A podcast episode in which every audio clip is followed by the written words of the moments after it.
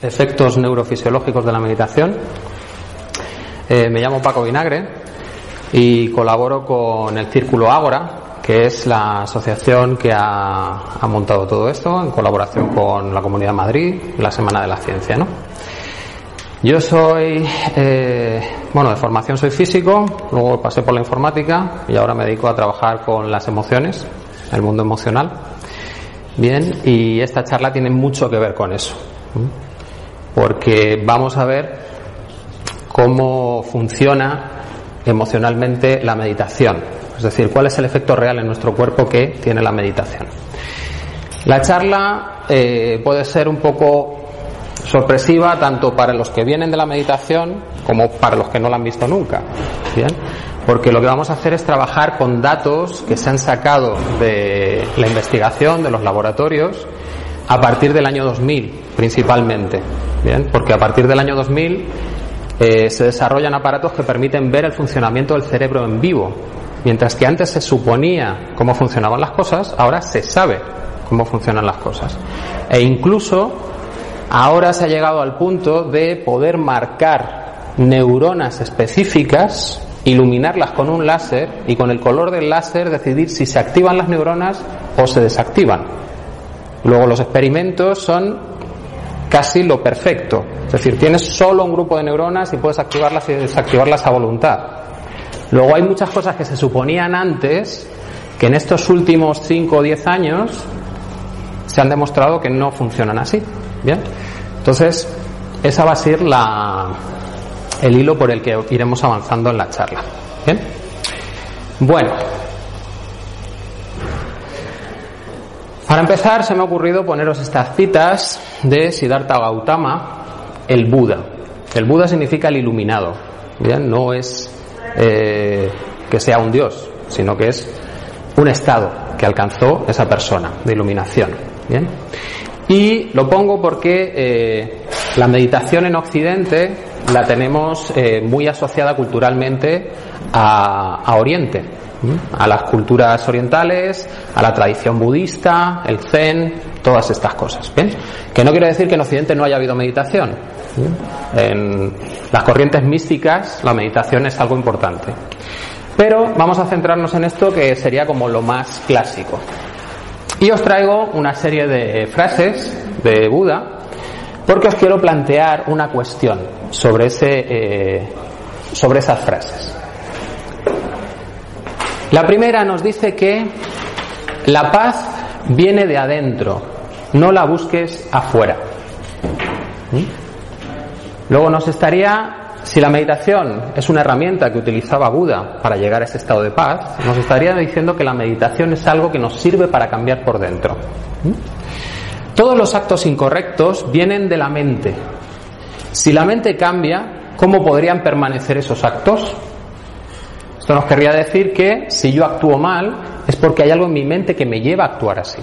Pero si consigo cambiar mi mente, ya no tengo por qué actuar como actuaba antes. Luego el secreto sería cambiar esa mente. Y es eso interno. Yo no creo en un destino para los hombres, independiente a cómo actúen. Creo que les alcanzará el destino a menos que actúen. Eh, Siddhartha Gautama estaba en una cultura en la que se manejaban eh, conceptos como el del karma, que es que lo que haces en una vida te sigue persiguiendo en tus reencarnaciones. Entonces, si en una vida has sido malo, sí o sí, en la siguiente vas a ser castigado. Bien, entonces es como un destino al que no puedes escapar. En este caso, Siddhartha Gautama no está de acuerdo. Él lo que te dice es el destino te alcanza si tú no haces nada por cambiarlo. Si no haces nada por cambiar eso interno que te lleva a actuar de una determinada manera. No vivas en el pasado, no imagines el futuro, concentra la mente en el momento presente. Esa sería como la clave para la felicidad. ¿Mm? Pero luego también tiene otra frase que choca con todas esas anteriores. No eres el dueño de tu mente, el propietario. Si fueras el dueño, todo podrías cambiarlo y controlarlo. Luego aquí tenemos un problemón. Nos está diciendo por un lado que todo se resuelve cambiando la mente y por otro lado nos dice que la mente no es nuestra, que no la controlamos y que por lo tanto, ¿qué podemos hacer?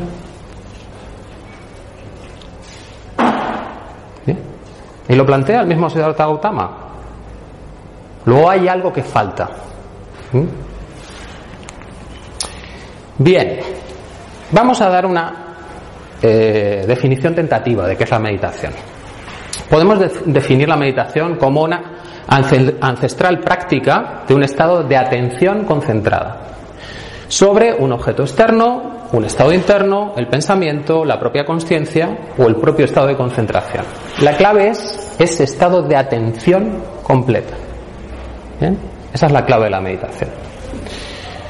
¿Qué rasgos tiene la meditación, ese estado meditativo? Pues que liberamos la atención de su común actividad y la focalizamos en el presente, en el que está ocurriendo en este momento. Otra de las características de la meditación es que se evitan los juicios. No permites que la mente empiece en su proceso enjuiciando, diciendo esto es bueno, esto es malo. Simplemente te haces consciente de lo que está pasando, mantienes tu atención ahí. Y también evitas la resistencia. Si aparecen sensaciones, cualquier sensación física, no te opones a ella, no generas tensión física, intentas mantener tu estado de relajación para que todo vaya cambiando. Y por último, en esos estados meditativos también se consiguen experiencia, experiencias de nuevas percepciones, nuevos estados de percepción. Lo que normalmente en nuestro día a día sabemos que ocurre, cuando entramos en esos estados de meditación, aparecen otras cosas, sentimos otras cosas, vemos la vida de otra manera. Eso también es eh, inherente a la meditación. En el fondo podríamos decir que la meditación es la primera tecnología desarrollada por el ser humano para modificar su medio interno, la mente. ¿Mm? Pensamientos y sentimientos, porque la mente incluye esas dos piezas. Lo que te permite acceder a recursos mentales ocultos que en tu día a día no tienes, están bloqueados. ¿Mm? La meditación es esa herramienta que nos permite limpiar y permitir que nuestras capacidades surjan. ¿Bien? Hay varios tipos de meditación, pero podríamos englobarlo principalmente en dos. Hay una meditación que es la de observación, que en la India se denomina vipassana. ¿Mm? En esta meditación simplemente estamos observando lo que ocurre a nuestro alrededor, todo lo que ocurre a nuestro alrededor. Y eso también incluye nuestro estado interno, cómo nos estamos sintiendo, qué pensamientos estamos teniendo, qué ruidos vienen de la calle, de fuera. Y mientras haces ese ejercicio de observar todo lo que está ocurriendo, permites que todo eso pase, no te enganchas a nada. No permites que tu mente entre en el típico estado de ¿y esto de dónde viene? ¿Y cómo será? Simplemente te haces consciente de que está ahí y observas cuál es el siguiente cambio. Ese, mm, cuando mantenemos esa no actividad, es decir, no le dejamos que la mente se vaya detrás de lo que ocurre, luego lo que pasa es que nuestro cuerpo empieza a relajarse, se empieza a soltar la tensión, empezamos a dejarnos llevar. Y esos son los efectos que encontramos con esa meditación de observación. El otro tipo de meditación es la atención enfocada. Realmente son muy parecidos porque los dos son un estado de atención. Pero mientras que en la meditación abierta tú permites que todo pase, en la meditación enfocada lo que haces es centrarte en algo muy específico. Que puede ser una sensación, el acto de pensar, observar o preguntarte cuál va a ser tu próximo pensamiento, o focalizarte en la luz de una vela. Eso lo que hace es que nuestra mente, al focalizarse tanto en un único estímulo, pare y dejan de venir los pensamientos. Tienes un estado de vacío mental. Y en ese estado de vacío mental, como no hay ruido, puedes hacerte preguntas. Y si te haces preguntas, te vienen respuestas. Que serían esas respuestas intuitivas. No sabes exactamente por qué, pero te parece una respuesta muy clara. Luego, principalmente, este tipo de meditación es una herramienta. Una herramienta para llegar a esa sabiduría interior, mientras que el primer tipo de meditación es una herramienta de cambio interno. ¿Vale? Esto lo tienen bastante claro en Oriente, pero en Occidente no sé si está tan claro. ¿Mm? Este señor es Upulgamaje, que es un maestro de meditación de Sri Lanka, y lo que nos dice es, si no cambiamos la mente, seguirá persistiendo la infelicidad. Lo mismo que decía Siddhartha. La depresión, la ansiedad, la amargura. Si la mente se encuentra feliz, el mundo es un paraíso y hay plenitud y ganas de vivir. Luego el único secreto es ese, lograr cambiar la mente. El problema real no es el combustible que genera el exterior, sino el que causa nuestra propia mente, sus pensamientos y sus reacciones.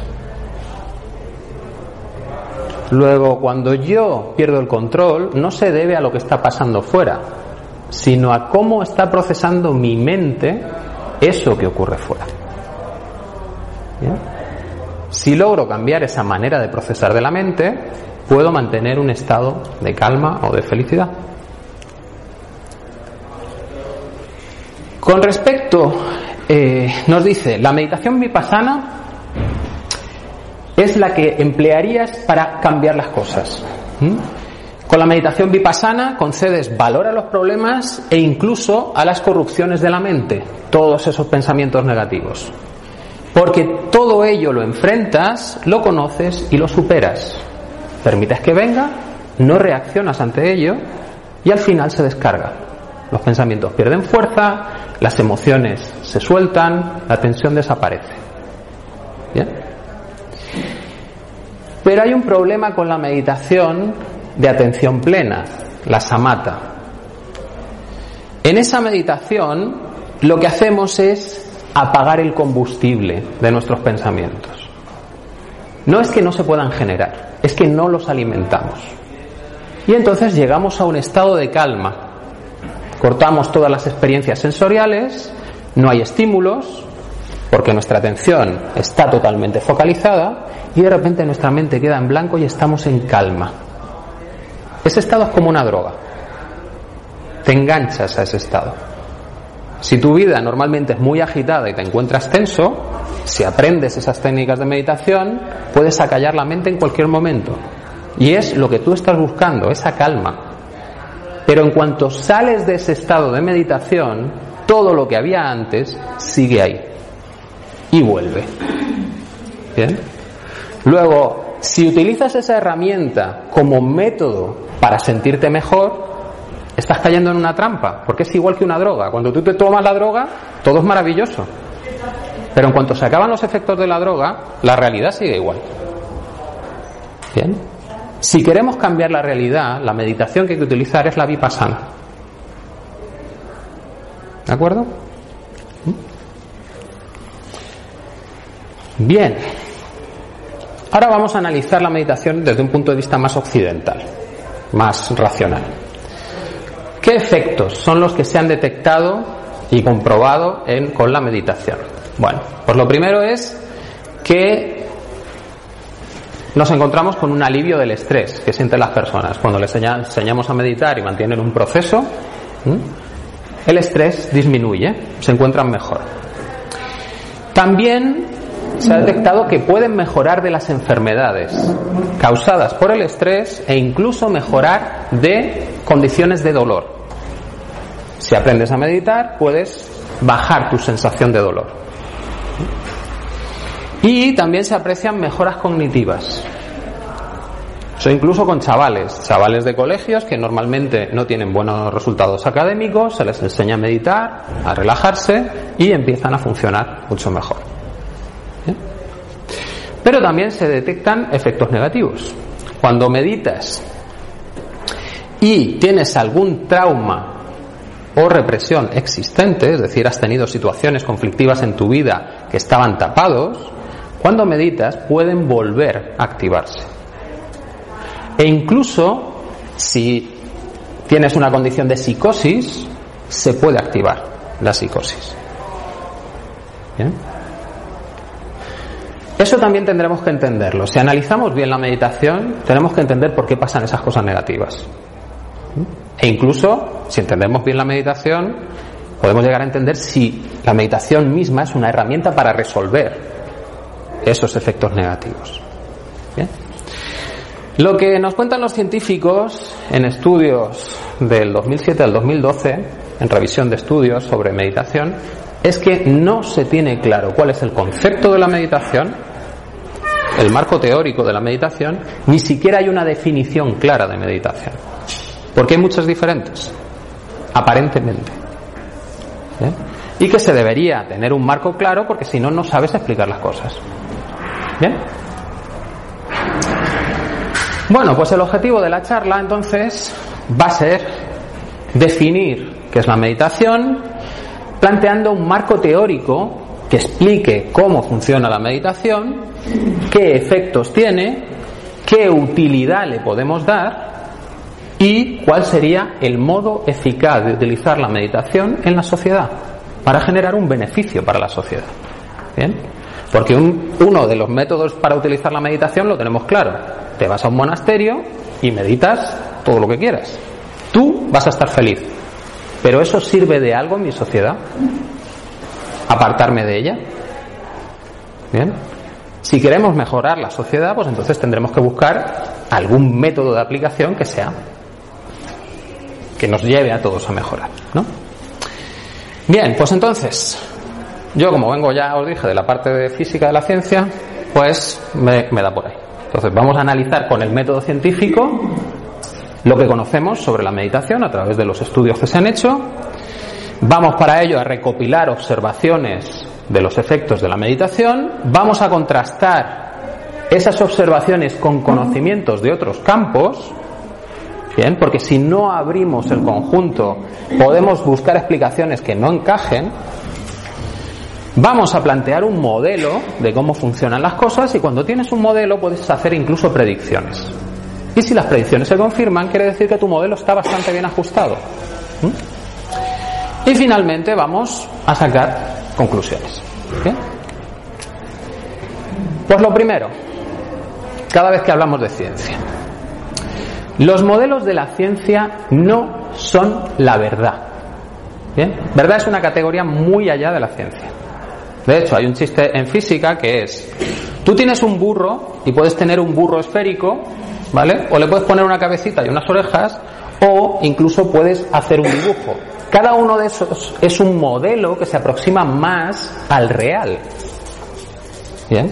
Dependiendo de para qué, el burro esférico te puede funcionar si simplemente intentas lanzar el burro por el aire. Si ya quieres saber cómo camina, necesitas ponerle las patas. Y si quieres saber incluso cómo es su sistema digestivo, necesitas colocarle más piezas. Bien. Luego, cuidado. Los modelos científicos no son la verdad, son ajustes a una realidad que te funciona para lo que tú quieres. ¿Bien? Y siempre son modificables porque podemos tener nuevas observaciones o añadir nuevos postulados. Los postulados son como verdades que son evidentes, ¿no? A cosas que son ciertas, evidentes, que luego puede resultar que no, pero vamos, es como trabajamos. Bien, pues en el caso del cerebro lo que tenemos que tener en cuenta es que el cerebro tiene una gran complejidad de conexiones. Entonces, saber cómo funciona realmente es muy difícil. Y los estudios que se hacen son sobre partes muy pequeñas y luego se van sumando datos. En ciencia también hay un problema. Se suele suponer que la suma de los datos te da el resultado completo. Pero es que en el cerebro no tiene por qué ser así. Porque cuando tienes dos piezas separadas y las juntas, esas piezas interactúan entre sí. Y son interacciones que tú no habías tenido en cuenta cuando estaban separadas. O sea que ahí tenemos otro problema. Por eso es importante traer conocimientos de diferentes campos, no solo quedarte en uno, no solo analizar las cosas desde el punto de vista neurológico, sino que también te interesa añadir eh, investigaciones psicológicas, porque están trabajando con seres vivos completos, mientras que el neurólogo trabaja con unas pocas neuronas o zonas del cerebro. ¿Vale? Y en las investigaciones que os voy a ir enunciando, voy a poner solo un investigador, pero no es cierto, las investigaciones se hacen por muchas personas, pero si no, no me caben las diapositivas, o sea que, ¿vale? Seguimos adelante. Bien, como os comentaba antes, para hacer ciencia lo primero que necesitas es poner una serie de postulados. Y los postulados son principios que se admiten como ciertos sin demostración, porque parecen evidentes. Y esto es una trampa en sí mismo. Parecen evidentes, pero puede que no lo sean y que ni sean ciertos. Pero para el trabajo que nosotros vamos a hacer, parece que funcionan. ¿De acuerdo? Luego vamos a hacer una serie de postulados para sacar conclusiones. El primer postulado que yo voy a utilizar en toda la charla es los pensamientos, emociones, sensaciones y comportamientos son productos del procesamiento del cerebro. ¿Bien? Pensamientos, emociones, comportamientos. Todo es producto del procesamiento del cerebro. Luego, para mí no hay nada fuera. ¿Bien? Porque si hay algo fuera ya no lo puedo explicar. Necesito que esté todo dentro. Otra cosa será que ese supuesto me explique bien el funcionamiento del cerebro o no. ¿Vale? Segundo postulado, no existe el azar en el procesamiento del cerebro. Porque si existe el azar no puedo explicar nada. ¿Bien? Para mí el cerebro sería como un ordenador. En el ordenador no hay azar. Está programado, todos los unos y los ceros, cómo se van moviendo, está programado. En el cerebro es exactamente igual. Está todo programado. Otra cosa es que no sepamos cuál es la programación. Y por último, el último postulado sería que toda experiencia modifica el cerebro físicamente.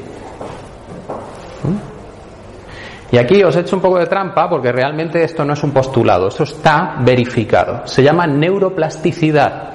Y esto se sabe gracias a esos aparatos que os comentaba que aparecieron a partir del 2000. Antes se suponía que el cerebro solo cambiaba cuando eres niño. ¿Y por qué lo sabes? Porque el niño tiene una cabeza así y luego se le hace así. ¿Bien? Luego algo tiene que cambiar. Pero una vez que tienes la cabeza gorda, ya eso no cambia nunca. Falso. El cerebro está continuamente modificándose en cuanto tiene experiencias nuevas. De hecho, en cuanto tiene cualquier experiencia. Pero las experiencias nuevas le obligan a generar conexiones nuevas. Las experiencias repetitivas lo único que hacen es reforzar las que ya existen. Cada vez que hay experiencias nuevas se generan nuevas conexiones entre neuronas. Aparecen apéndices en las neuronas que se llaman dendritas y van conectando unas neuronas con otras. En el cerebro hay 80.000, 100.000 neuronas, 100.000 millones. Cada una de esas neuronas puede tener hasta 10.000 dendritas, es decir, 10.000 conexiones con neuronas que estén cerca. Luego tenemos una capacidad de interconexión en el cerebro alucinante. ¿Mm? Ningún ordenador tiene esa capacidad. Richard Davison, que ya lo comentaré después, es uno de los investigadores eh, neurólogos que suenan hoy en día, dice que el entrenamiento mental de la meditación no es diferente a la adquisición de las habilidades de cualquier otra disciplina y produce cambios en el cerebro como aprender cualquier otra cosa. Si aprendo a jugar al parchís, se van a producir cambios en mi mente. Si aprendo a meditar, se van a producir cambios en el cerebro. Bien. Y acabo de utilizar mente y cerebro así, cambiando la palabra fácilmente, porque para mí la mente y el cerebro es lo mismo. La mente sería como el proceso final de lo que ha hecho el cerebro. Bueno, pues nada, le ponemos un casco de estos que detecta cómo funciona el cerebro a un meditador y vamos a ver qué sacamos de él. Lo primero, vamos a ver si esos efectos que nos han contado se pueden aplicar a nuestros conocimientos sobre el cuerpo humano. La meditación nos decían que mejora eh, el estrés, el dolor y la enfermedad. Bien, lo primero que tenemos que entender es que es el estrés. El estrés no es más que una respuesta del cuerpo ante una amenaza que detecta el cerebro. Bien. Esa respuesta es un cambio, provoca un cambio fisiológico. Se segregan una serie de hormonas y se producen una serie de cambios en el riego sanguíneo. Esas hormonas van a hacer que el metabolismo funcione de otra manera y el riego sanguíneo se envía con más intensidad a los órganos que nos van a mantener vivos en los próximos segundos y se reduce el riego sanguíneo a los que no nos van a mantener vivos en los próximos segundos. ¿Bien? Entonces, el sistema nervioso, los sentidos, el pulso, respiración, tensión muscular, todo eso recibe más sangre. El sistema digestivo, el inmunitario a largo plazo, el sistema reproductor y las zonas del cerebro de la función intelectual reciben menos sangre.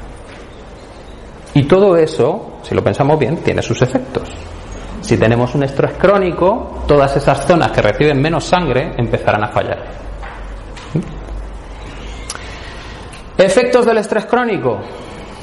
Desgaste en funciones bioquímicas cerebrales, endocrinas e inmunológicas. Es decir, el estrés ya me va a generar problemas y gordos. Crónico, es decir, mantenido durante mucho tiempo. También voy a tener problemas de memoria.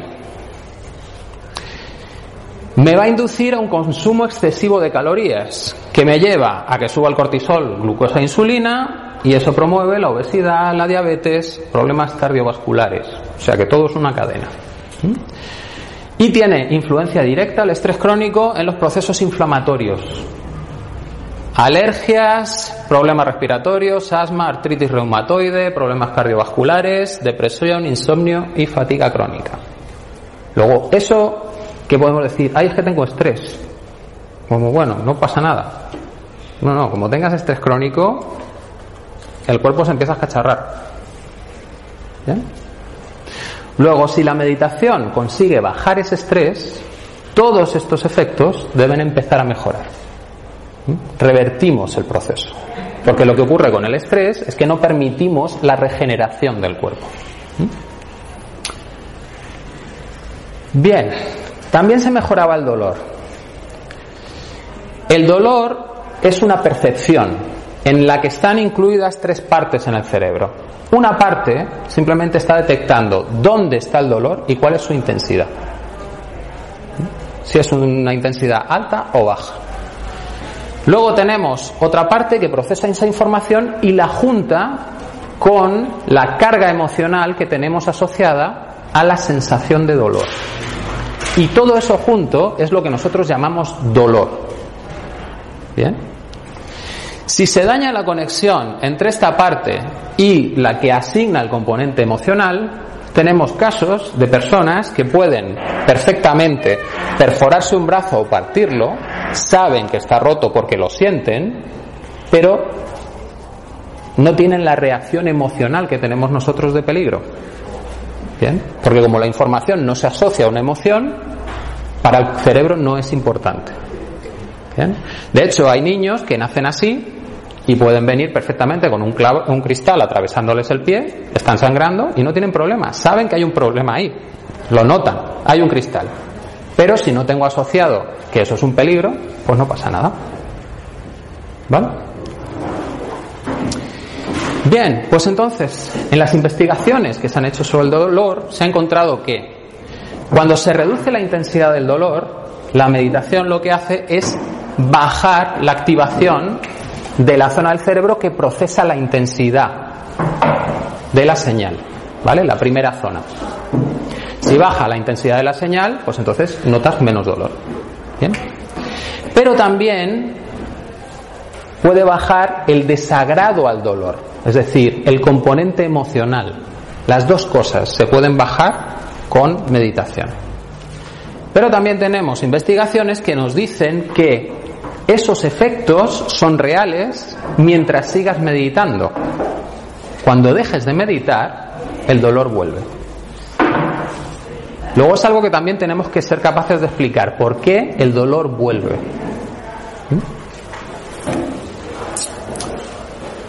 Vamos a hablar ahora de esa mejora de las enfermedades.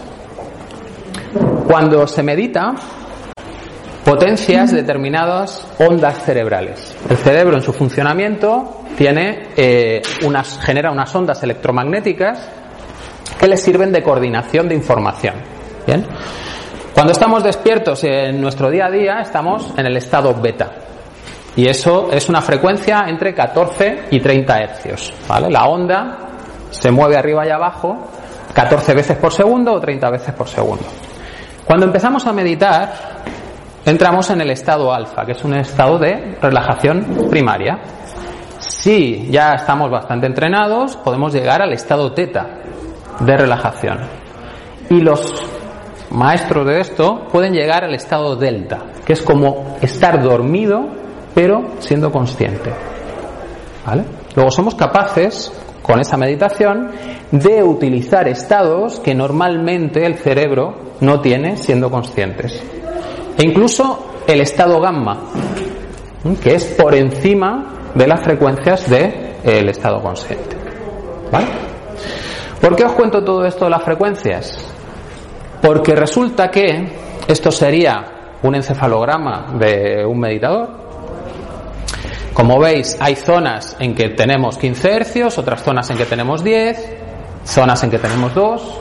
Bien, el cerebro no se queda como una máquina perfecta en un punto, sino que va barriendo las diferentes frecuencias, pero se mantiene en esas frecuencias más bajas. ¿Qué tiene de bueno mantenerte en frecuencias bajas? Que si estás en 2 hercios o 2 ciclos por segundo, el cerebro está enviando la señal a los nervios para que se regeneren. Si estás en 7-8 hercios, le está enviando la señal a los huesos para que crezcan o se reparen. 7-8 es ese límite entre el estado alfa y el estado teta. 10 hercios, reparación de ligamentos. Y 15 hercios, reparación de capilares. En el 2011 se hizo un estudio con una persona que tenía un corte total de la médula y por lo tanto no podía mover las piernas. Le colocaron un aparato que lo que iba a hacer era coger la información de la zona de la médula que todavía estaba bien y pasarla a la parte de abajo. De manera que ese corte lo saltábamos con unos cables.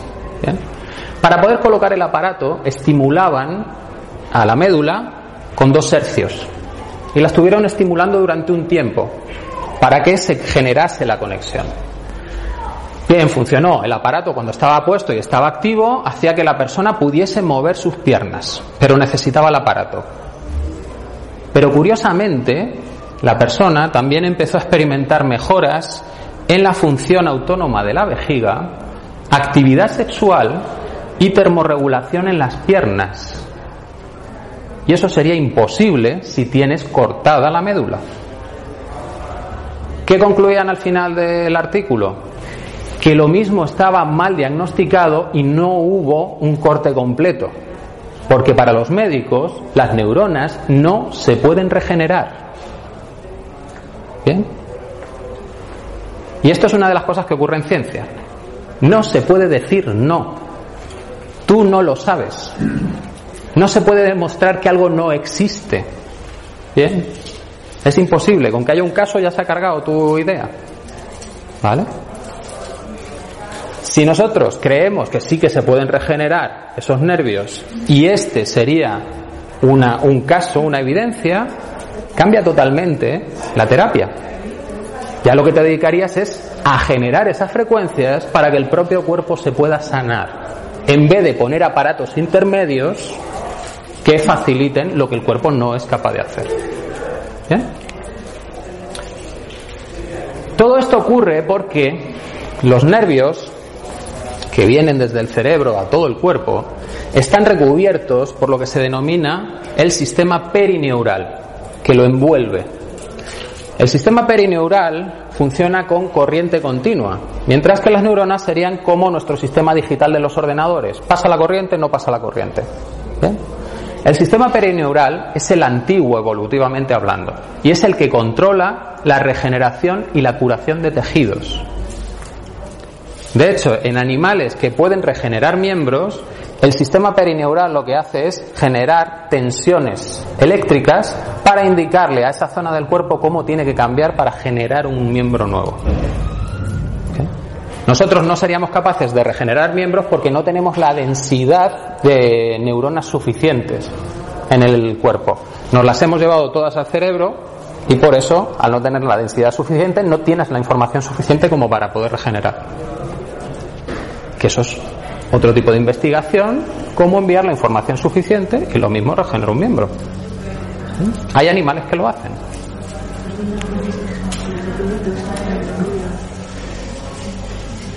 Bien, vamos un paso más allá. Este es un estudio de eh, el efecto de meditadores expertos sobre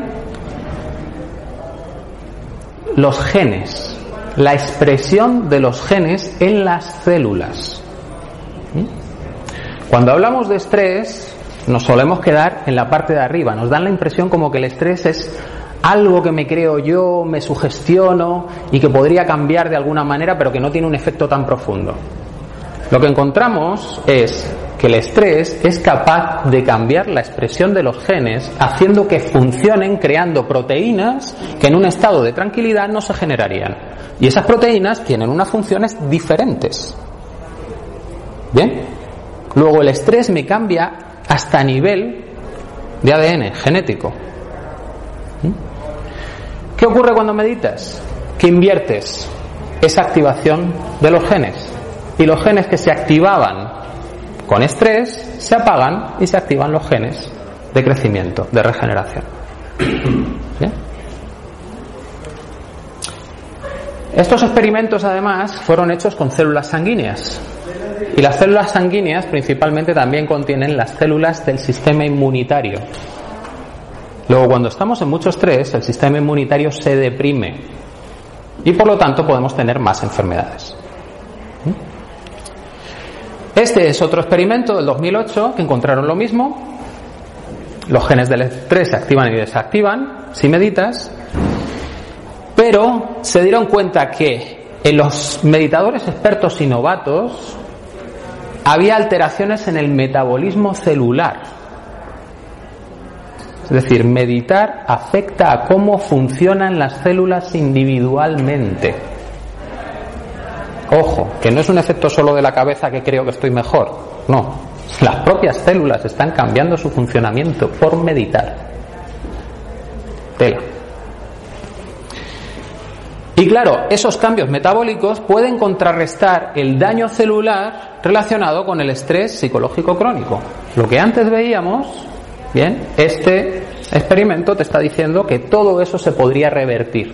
Si sales de ese estrés crónico, tu cuerpo empieza a regenerar todo lo que se había estropeado. El estrés psicosocial crónico se ha asociado con el envejecimiento acelerado a nivel celular. Luego, una de las conclusiones que puedes sacar es que nuestro envejecimiento tiene mucho que ver con el estrés que vivimos. Y esto más o menos se ha visto en la historia. En el siglo XX, de repente, podemos vivir un montón de años más. Y no solo vivir un montón de años más, es que parece que somos más jóvenes a edades más adultas. En el siglo XX, sobre todo, lo que ha habido es agua potable, higiene, buena comida y mejores condiciones laborales. Es decir, menos estrés. Lo que permite que el cuerpo funcione mejor. ¿Qué pasaría si todavía fuésemos capaces de reducir más ese estrés? Pues que iríamos alargando cada vez más nuestro envejecimiento. ¿Mm? Bien, pues otra cosa curiosa es que en este experimento que os contaba aquí, ese experimento no solo se hizo con técnicas de meditación normales, se hizo con técnicas de meditación de vipassana, con mantras, simplemente con atención, meditación trascendental, respiración, kundalini yoga. Y todas esas técnicas obtenían los mismos resultados. Lo que quiere decir que la meditación en sí no es el secreto. Porque si hay 50 secretos diferentes, va a ser que algo tienen que tener en común. ¿Bien? Lo que tienen en común es la respuesta de relajación. Lo mismo que tenemos una respuesta de estrés autónoma que dispara el cuerpo cuando está en amenaza, hay una respuesta de relajación autónoma que dispara el cuerpo cuando se acaba la amenaza. Y eso en los animales lo vemos muy claro. Cuando un perro está en tensión, se eriza y le ves la tensión. Cuando se acaba el problema, se sacude, bosteza, se estira y se relaja. Tienes que tener un sistema de descarga de energía porque si no te mueres de sobretensión. Y lo curioso es que esto no es nuevo, ya lo proponía Herbert Benson en 1975 y nos decía que cualquier proceso de atención produce eh, eh, que se active esa respuesta de relajación en el cuerpo. Y no solo los procesos de atención objetivos, que dices estoy atento, no, es que cuando haces un deporte también tienes un proceso de atención. Y la tensión muscular también ayuda a que luego se produzca la relajación. O sea que tienes mil maneras realmente de provocar la respuesta de relajación. No es una, no es solo la meditación. ¿Ya? Vale, antes comentábamos que la respuesta o la mejora del dolor era temporal. E incluso las mejoras de meditación, si dejas de meditar, pues al cabo de un tiempo puedes estar de nuevo con los mismos problemas. ¿Por qué es temporal? Pues vamos primero a crear un modelo que nos explique cómo funcionamos. Cuando tenemos que tomar una decisión, y ya veremos que las decisiones se toman inconscientemente prácticamente todo el tiempo, lo que hace tu cerebro es irse a los recuerdos e intentar encontrar uno lo más parecido posible. Si tú tienes un recuerdo parecido, significa que actuaste de una manera determinada y sigues vivo. Luego, si vuelves a actuar exactamente igual, vas a seguir vivo. Tienes las mismas probabilidades. ¿Bien? Luego es óptimo. Si yo lo que hice en este momento me salvó, lo que voy a hacer ahora también me va a salvar. ¿Vale? Este sería el sistema. Vamos acumulando recuerdos, en los recuerdos se guarda la información que captan nuestros sentidos externos, nuestro estado emocional metabólico, cómo está nuestro cuerpo, cuál es la presión arterial, cuál es el riego sanguíneo en las diferentes partes para actuar más rápido, y los pensamientos que tuve. Todo eso se guarda en el recuerdo.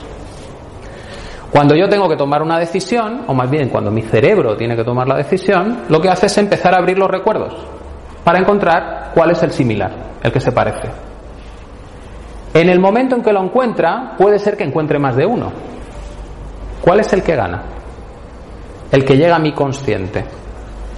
El que tiene la emoción más intensa. Porque la emoción es lo que dice si algo es importante o no. Si la emoción es baja, no es importante. Emoción muy alta, crítico. Y entonces ese sería el recuerdo que me condicionaría a actuar de esa manera. Los humanos tenemos unos maravillosos lóbulos frontales, que es lo que nos diferencia de los simios, y esos lóbulos frontales tienen la capacidad de parar esa respuesta automática emocional. Nos dan una segunda oportunidad de pensar las cosas y no actuar pero solo en determinados casos. Cuando la emoción que está guardada en el recuerdo no es tan intensa como para que se me dispare un estrés alto. Porque si se dispara el estrés alto, ¿os acordáis que se reducía el riego sanguíneo a las partes racionales del cerebro? Los lóbulos frontales. Luego lo que queda es que el sistema límbico, el que ha generado esto, es el que manda. Y por lo tanto, tira con esa acción. De hecho, no eres ni consciente de lo que estás haciendo hasta un tiempo después. Esto es una investigación del 2002, gracias a que tenemos aparatos que son capaces de ver el cerebro vivo funcionando. Hay dos caminos para las respuestas del cerebro ante los eh, estímulos externos. Hay un camino largo que pasa a través del córtex, la parte esa que asociamos nosotros a la racionalidad y, al ser humano, Y hay un camino corto que va directamente a la amígdala. No pasa por el córtex. Que entre aquí significa que lo que ha procesado el cerebro tiene una carga emocional muy intensa y la respuesta tiene que ser lo más rápida posible. El córtex es muy lento procesando. Muy lento porque procesa muchísima información a la vez. La parte que es rápida es la del cerebro reptiliano, la parte evolutivamente más antigua de nuestro cerebro. Esa reacciona en milésimas de segundo, mientras que el córtex necesita segundos. Luego, si quiere mantenerse vivo el cuerpo, ante una, un estímulo muy amenazante, lo que hace es actuar. Punto. No proceso más información. Por lo tanto, en ese momento nos damos cuenta que estamos actuando, el cuerpo ya ha hecho todo lo que tenía que hacer, y el consciente que viene luego dice, ¿qué estoy haciendo? Bien. Luego, las soluciones que te dicen controlan tus pensamientos son de gente que no tenía una resonancia magnética para ver que, que no funciona, que es que el cuerpo va antes de lo que tú crees que funciona. No es posible controlar tu mente. Ya lo decía Gautama. ¿Y entonces qué hacemos?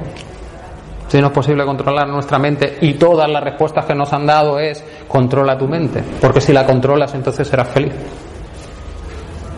¿Qué hacemos? Bien, os voy a dar un ejemplo de lo rápido que es el procesamiento interno del cerebro. Hay un experimento en que se ponen dos mazos de cartas, uno azul y otro rojo.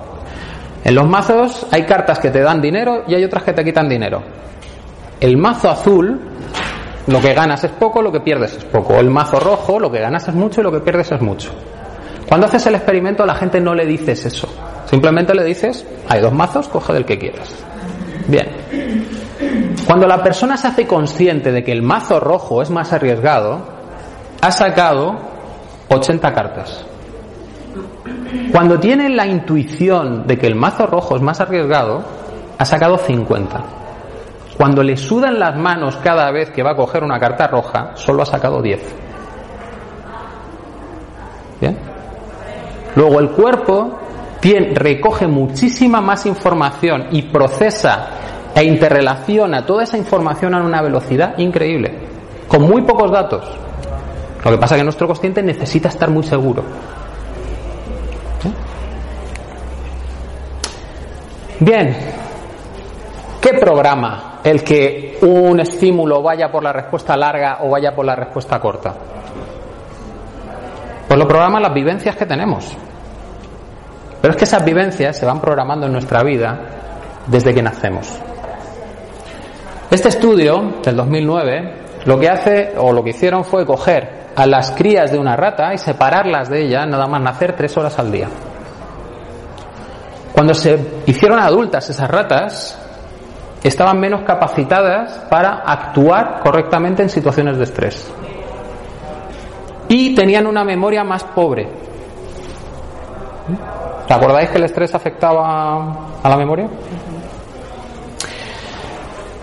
¿Por qué? Porque se había producido un cambio Epigenético permanente. Epigenético quiere decir que no se produce directamente en los genes, sino en la manera de leer el gen. ¿Bien? La célula puede apagar determinados genes o puede activarlos. En este caso, había activado una hormona que le hacía reaccionar, sobre reaccionar a la rata.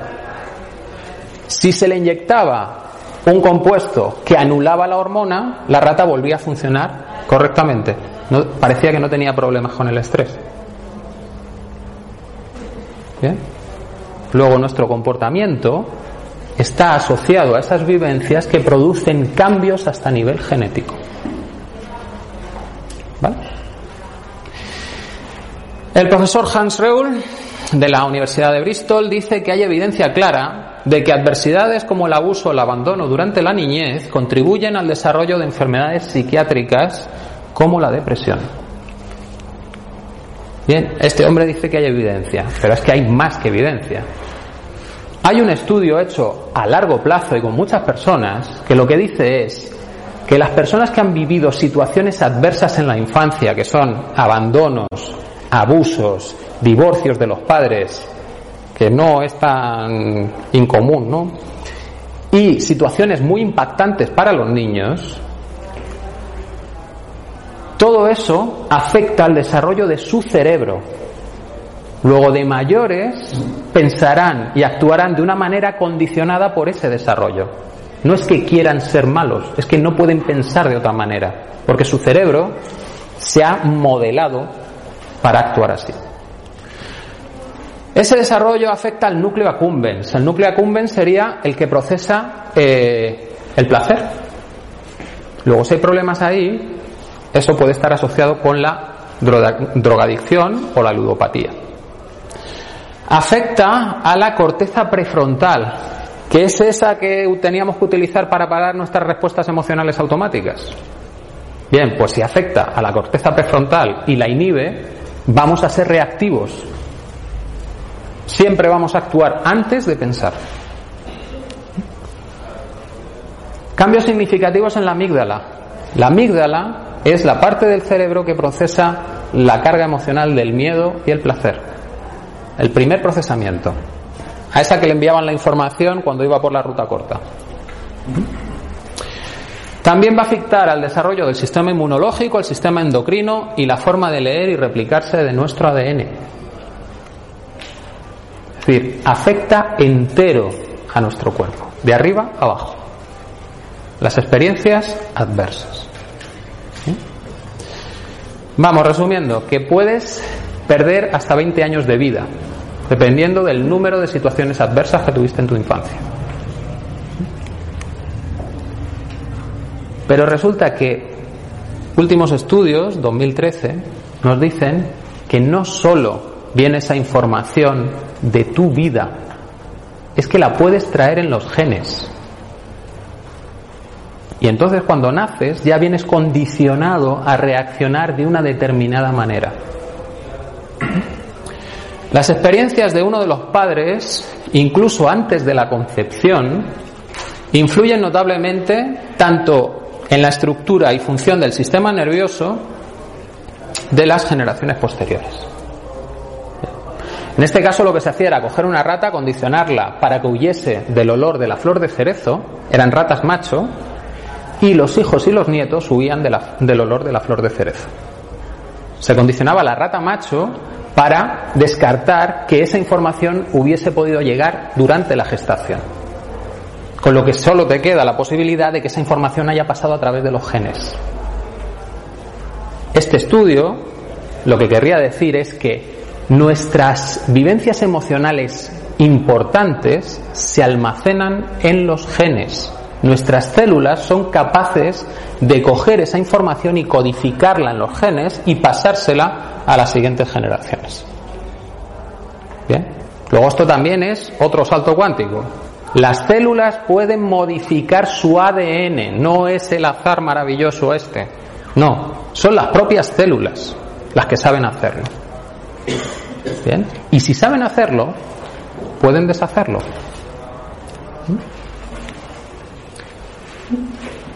Este sería el diagrama.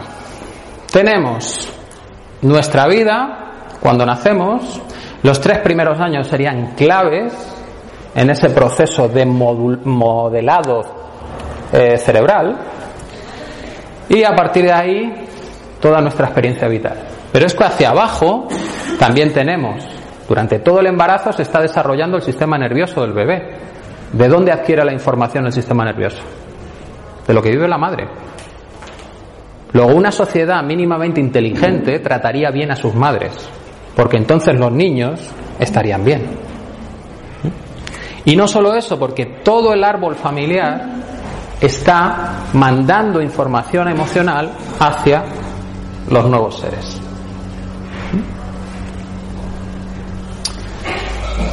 Y ahora nos empezamos a explicar por qué las cosas son eh, no son permanentes, sino que duran un tiempo. Porque la respuesta de relajación revierte los cambios fisiológicos del estrés. Bien. Pero para eliminar toda la respuesta de estrés ante un estímulo, tengo que borrar toda la información emocional asociada. toda.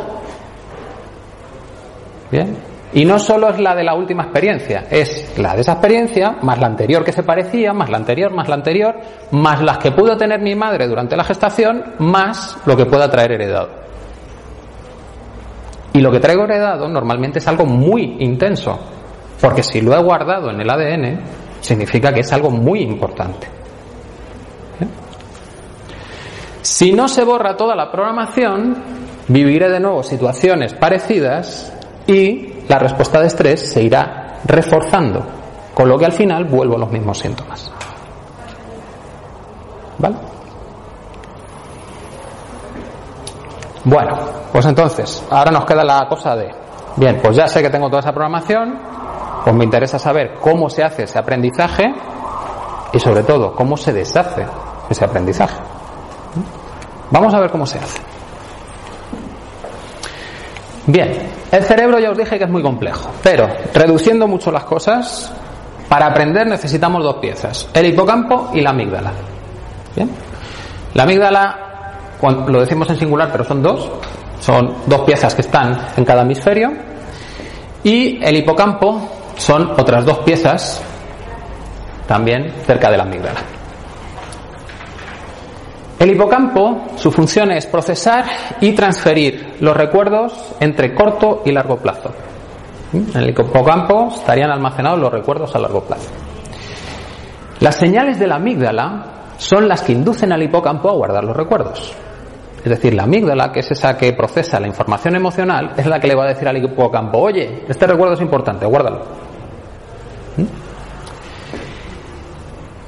Además, el hipocampo tiene una población de células madre que genera nuevas neuronas todos los días, porque son las que utiliza para generar los recuerdos nuevos. Esas neuronas recién nacidas son las que ayudan a guardar la información contextual, muy importante. En el hipocampo se guarda el contexto de lo que ocurre, no la emoción que siento mientras eso ocurre. Eso se guarda en la amígdala.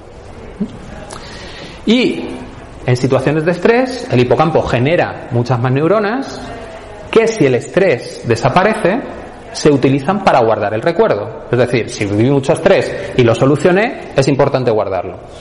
Pero si el estrés es a largo plazo, es crónico, esas neuronas mueren.